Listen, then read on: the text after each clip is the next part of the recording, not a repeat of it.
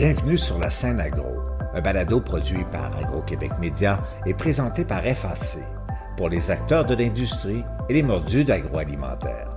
Nous partageons l'actualité, des entrevues exclusives, des dossiers, portraits d'entreprise et plusieurs sujets liés à ce secteur représentant un véritable moteur pour l'économie du Québec. Bonne écoute. Ici Lionel Levac. Quelques entreprises québécoises sont à l'avant-scène du développement de la culture de la framboise en pot et en tunnel.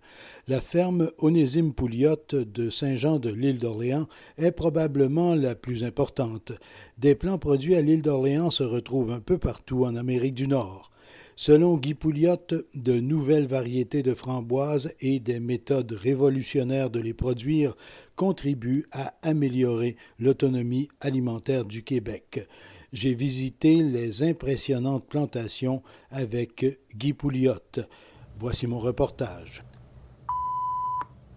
On connaît depuis longtemps la ferme Onésime Pouliot pour ses fruits, les fraises surtout.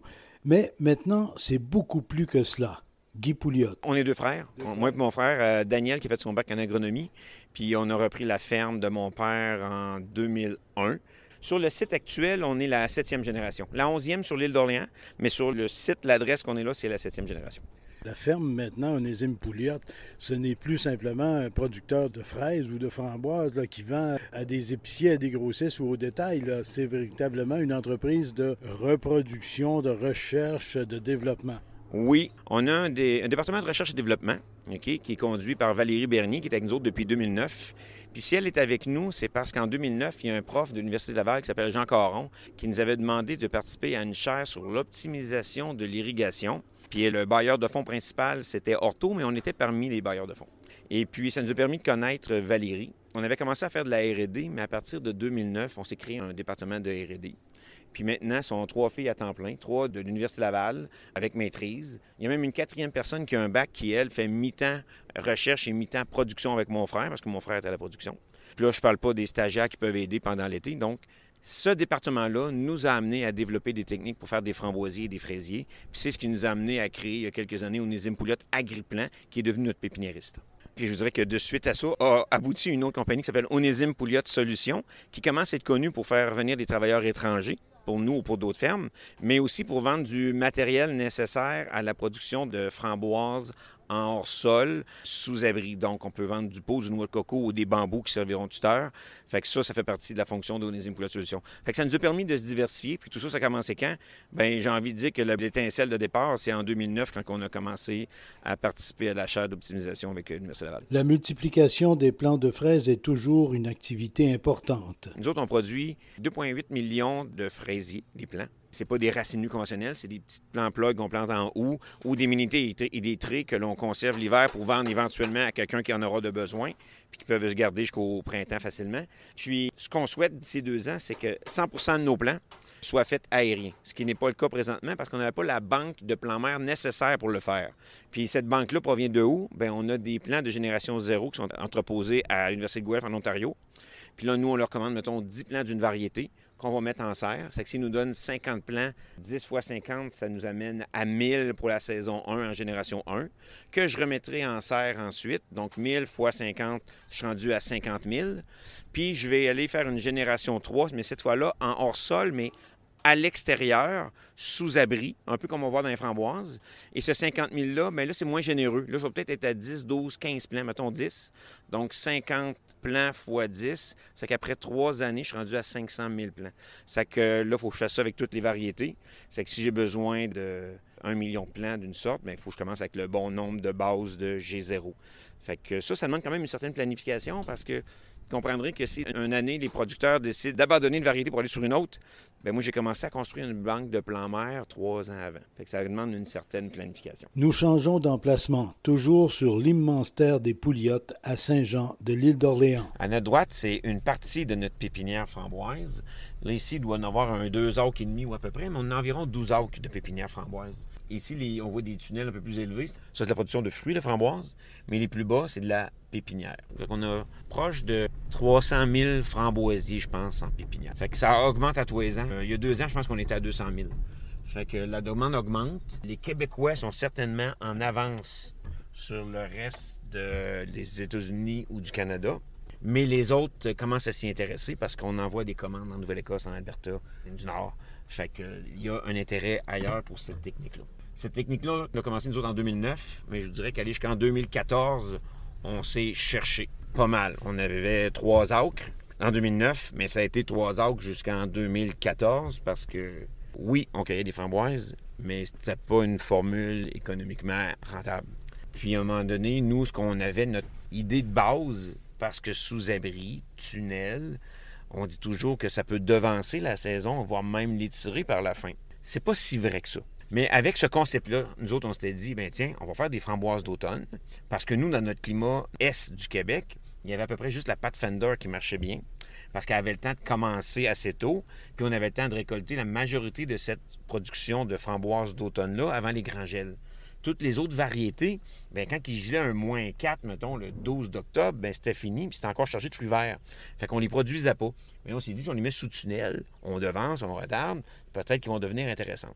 Mais après 3-4 ans, on a fini par comprendre, parce qu'il y a un gérant qui a quand même été assez clair avec nous autres. Il a dit, Guy, il a dit, je t'aime bien, mais tes framboises, je suis pas capable de les vendre.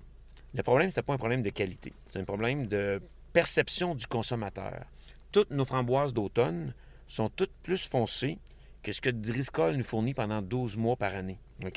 Donc, qu'est-ce qui est devenu la couleur d'une framboise? C'est la couleur que Driscoll met dans nos tablettes. Driscoll, c'est le plus grand producteur de framboises, peut-être dans le monde, mais certainement aux États-Unis. Puis il fournit la majorité des framboises au Canada. Donc, c'est devenu le standard. Fait quand on arrive avec une framboise plus foncée, bien, les gens ignorent en partant qu'il y a des centaines de variétés de framboises. Fait que le réflexe, c'est de dire, pour une bonne partie d'entre eux, c'est que, oh, elles sont trop mûres, ils se garderont pas. Fait que j'en achète pas ou j'en achète moins. Fait que mon gérant honnête, il a dit Guy, je t'aime bien, mais tes framboises, je suis plus capable de les vendre. Fait que je vais coller de la Driscoll de l'entrepôt. Fait que là, ça nous a demandé à repenser toute notre manière de faire les framboises qu'on faisait depuis 3-4 ans. Parce que nous autres, on voulait étirer la saison de certaines framboises d'automne pour les rendre intéressantes, mais il n'y avait pas bonne couleur. Le concept, il a fallu tout rechanger pour trouver le bon rouge. Le bon rouge, on l'a trouvé en premier qu'une variété qui s'appelle Tulamine, qui est une variété d'été. Mais une variété d'été, là, elle commence. C'est une variété assez tardive. Donc là, elle est en train de commencer aujourd'hui, le, 22 juillet, je pense qu'on est.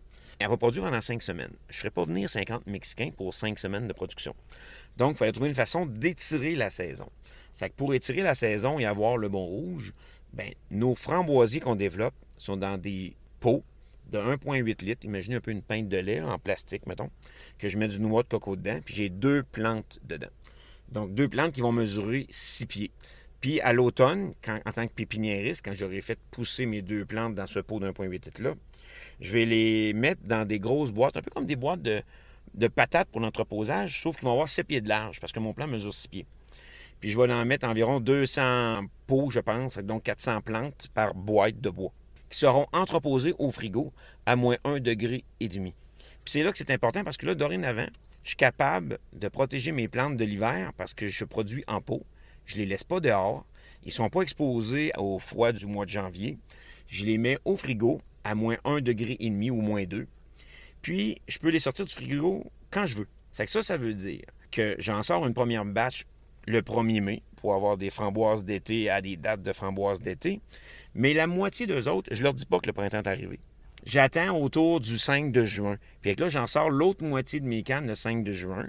Puis celles-là, ils vont produire à quelque part fin août jusqu'aux premières journées d'octobre. C'est encore des framboises d'été, sauf que je les ai décalées. À quelque part, je les ai comme programmées. Fait que tout ça pour avoir le bon rouge, parce que les framboises d'automne qu'on avait étaient toutes trop foncées. Question goût, même si elles sont plus pâles. Dans le cas de Tulamine, là, c'est une référence dans le monde entier. Elle a été l'une des plus produites dans le monde. Elle ne l'est plus la plus produite, mais elle est encore produite. Elle ne l'est plus parce que là, il y a beaucoup de généticiens qui se sont lancés dans des variétés de framboises.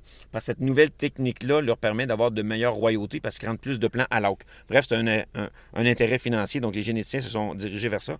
Puis là, il sort beaucoup de nouvelles variétés avec des plus hauts rendements. Donc, ça enlève du charme un peu à Tulamine mais jamais il y en a une qui accote le goût de tulamine. Fait que tulamine, bien que moins productive, c'est celle qu'on produit, là, elle a encore sa place parce que des consommateurs la demandent. Donc, si vous voulez savoir le goût, bien qu'elle soit plus pâle, c'est une référence. On le met sur l'étiquette, la variété, fait que des gens qui la demandent. Là, moi, dans des bonnes journées, je vais faire 2000 boîtes. 20 000 contenants par jour pendant tout l'été. Même si d'autres variétés promettent beaucoup, la tulamine fournit des volumes surprenants de framboises. Nous sommes maintenant dans un tunnel devant un véritable mur de framboises. Il y a toute une charge là-dedans? Oui. si on se une framboise, c'est vide de l'intérieur. Hein, quand on cueille ça, ça a l'air d'un petit vase, si on veut. Je ramasse plus de kilos dans un hectare de framboises que je ramasse de fraises d'été dans un hectare de champ de fraises d'été. Fait que le rendement de ces plantes-là est énorme. Une plante, quand on a commencé à parler de ça, on disait qu'il faudrait atteindre un kilo. Mais là, si on n'a pas 1,2, 1,3, on commence à être déçu. On a déjà pogné 1,6 une année. Euh, on l'a fait rien qu'une fois, mais on pourra le refaire. Il y a des nouvelles variétés en Europe qui sont en train de se développer, qu'on pourra atteindre des 2 kilos. On l'a déjà fait avec une parcelle, on ne l'a jamais fait commercialement avec une variété, mais une de ces variétés-là nous a permis d'atteindre 2,10 kilos, on a fait comme ça. Euh, par, plan. Par plan. Oui. Dans un pot, il y a deux plants. C'est que ça veut dire que le pot, c'est 4 kilos. Fait que euh, si dans un arbre, on met 7000 pots, ben là, il faut multiplier. Puis dans un hectare, ben c'est deux fois et demi, c'est que ça fait à peu près 17 euh, 000 pots. 17 000 pots fois 4 kilos, ça commence à faire des kilos. Pas mal. Ça, c'est des plants produits ici et de quelle variété? Dans ce cas-là, ici, c'est Tulamine. C'est encore elle, notre joueur majeur. Ça, ça donne que le bon rouge, au début, on l'avait trouvé avec Tulamine. Elle a la réputation d'avoir un bon goût, puis c'est vrai, c'est la référence. Fait qu'on a tombé sur une bonne variété pour pouvoir lancer une industrie qui était nouvelle. Fait que là, cette heure, c'est de trouver d'autres variétés qui seront plus performantes. Mais tu sais, dans les fraises d'été, on en a des centaines de variétés. Juste chez nous, on en cultive au moins une quinzaine. On a des majeures qui prennent plus de place que d'autres, mais tu sais, ça en prend des hâtives, des mi-saison, des tardives. Donc, tulamine ne, sera pas la seule. Éventuellement, on va en joindre d'autres à, la tulamine. C'est peut-être que pour exporter, on fera une autre variété. Parce que tulamine, oui, je suis capable de en Pennsylvanie. Elle a la durée de vie pour ça, elle fait le travail, mais sûrement qu'on pourrait trouver quelque chose encore de mieux. Fait que je pourrais chipper en Ontario, peut-être. Avec Tulamine, ça se fait, mais je serais plus confortable avec une durée de vie supérieure. Mais sa durée de vie, je ne veux pas dire qu'elle n'est pas bonne. Au contraire, elle est capable d'aller dans un entrepôt des grandes chaînes, d'attendre une journée, une nuit, d'aller dans un supermarché, une autre journée, puis que le consommateur l'achète après. Le même chemin qu'une fraise. Pareil, pareil. Mais d'ailleurs, dans les fraises, c'est pas des fraises réputées avoir de bonnes durées de vie, mais elles font le travail. Donc, tu la mines, elle n'a pas cette réputation-là, mais elle fait le travail. Des saisons de production beaucoup plus longues permettent déjà de réduire les importations et de fraises et de framboises. Cela contribue à l'amélioration de l'autonomie alimentaire du Québec. Encore une fois, Guy Pouliot. Tout ce qu'on produit ici, c'est ce qu'on va importer de moins, là. Oui, bien, on parle souvent de l'autonomie alimentaire. Ce c'est pas seulement produire pendant l'hiver. Pendant l'été, dans les framboises, notre industrie était très concentrée dans des ventes euh, champêtres, marchés publics, ventes à la ferme. Puis les marchés des grandes chaînes, bien, on l'avait abandonné aux mains de la Californie parce qu'on n'avait pas la durée de vie pour le faire. Mais là, à mesure qu'on augmente nos surfaces, on fait de plus en plus de framboises. Ils prennent la direction des grandes chaînes. Les grandes chaînes les attendent. Ils en vendent au Québec. Certains même les amènent des fois en Ontario. Plus on en produit, finalement, moins on achète de l'extérieur. Parce qu'on est en train de tasser tranquillement pas vite la Californie on développe les techniques, les technologies, euh, les plans, on fait des bonnes sélections. Et ce que vous faites, entre autres, il y a d'autres producteurs aussi qui le font au Québec. Mais ici, euh, je pense que vous êtes le plus important, le développeur ou sélectionneur de plants de framboises. on est probablement celui qui en fait peut-être le plus la promotion, certainement, parce qu'il y en a d'autres qui sont déjà de très bons producteurs là-dedans. C'est sûr qu'il y a un groupe qui, présentement, j'ai envie de dire, qui maîtrise la technique. On a toujours place à l'amélioration, c'est sûr, mais là, on est capable de faire bien puis d'être rentable avec cette production-là. D'autres, maintenant, l'essaient. Ils commencent toujours avec une plus petite parcelle parce que, justement, ils doivent développer la technique. Mais quand ils l'ont faite, l'année d'après, ils agrandissent. Puis quand lui a grandi, bien, son voisin qui le voit se met en faire. On a fait la même chose dans les fraises d'automne. Autour de 1998-1999, il y avait une poignée de producteurs de fraises d'automne. Puis quand ils ont mis le doigt sur une variété qui à ce moment-là s'appelait Seascape, bien là, ils sont mis à agrandir le surface. Les voisins l'ont vu. Les voisins sont mis à le faire et à agrandir l'année d'après. Puis finalement, en 2010 ou 2011, on avait atteint la maturité des fraises d'automne avec le Seascape. Je pense qu'il va se produire la même chose avec la framboise. Tu la mines en premier, mais il y a d'autres producteurs qui essaient d'autres variétés, mais je pense que tu la mines est celle qui nous permet de défricher l'industrie. Puis ça va prendre un 7-8 ans, 9 ans, peut-être 10, mais j'ai envie de penser que ça va aller plus vite, plus vite que la fraise d'automne, parce que les producteurs sont plus spécialisés qu'en l'an 2000.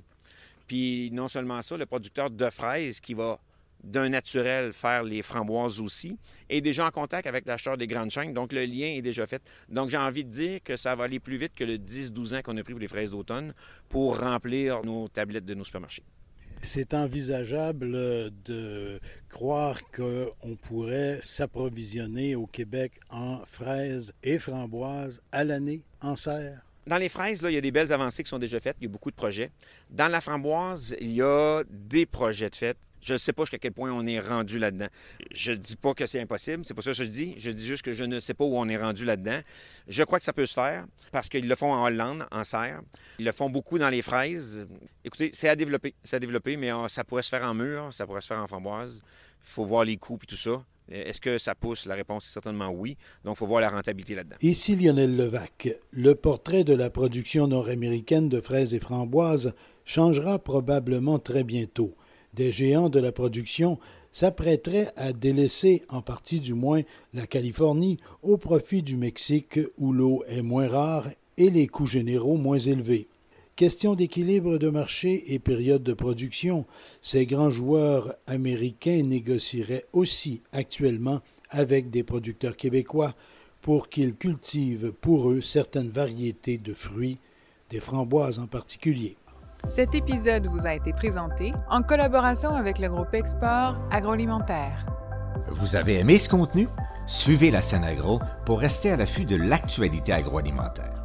Merci et à bientôt.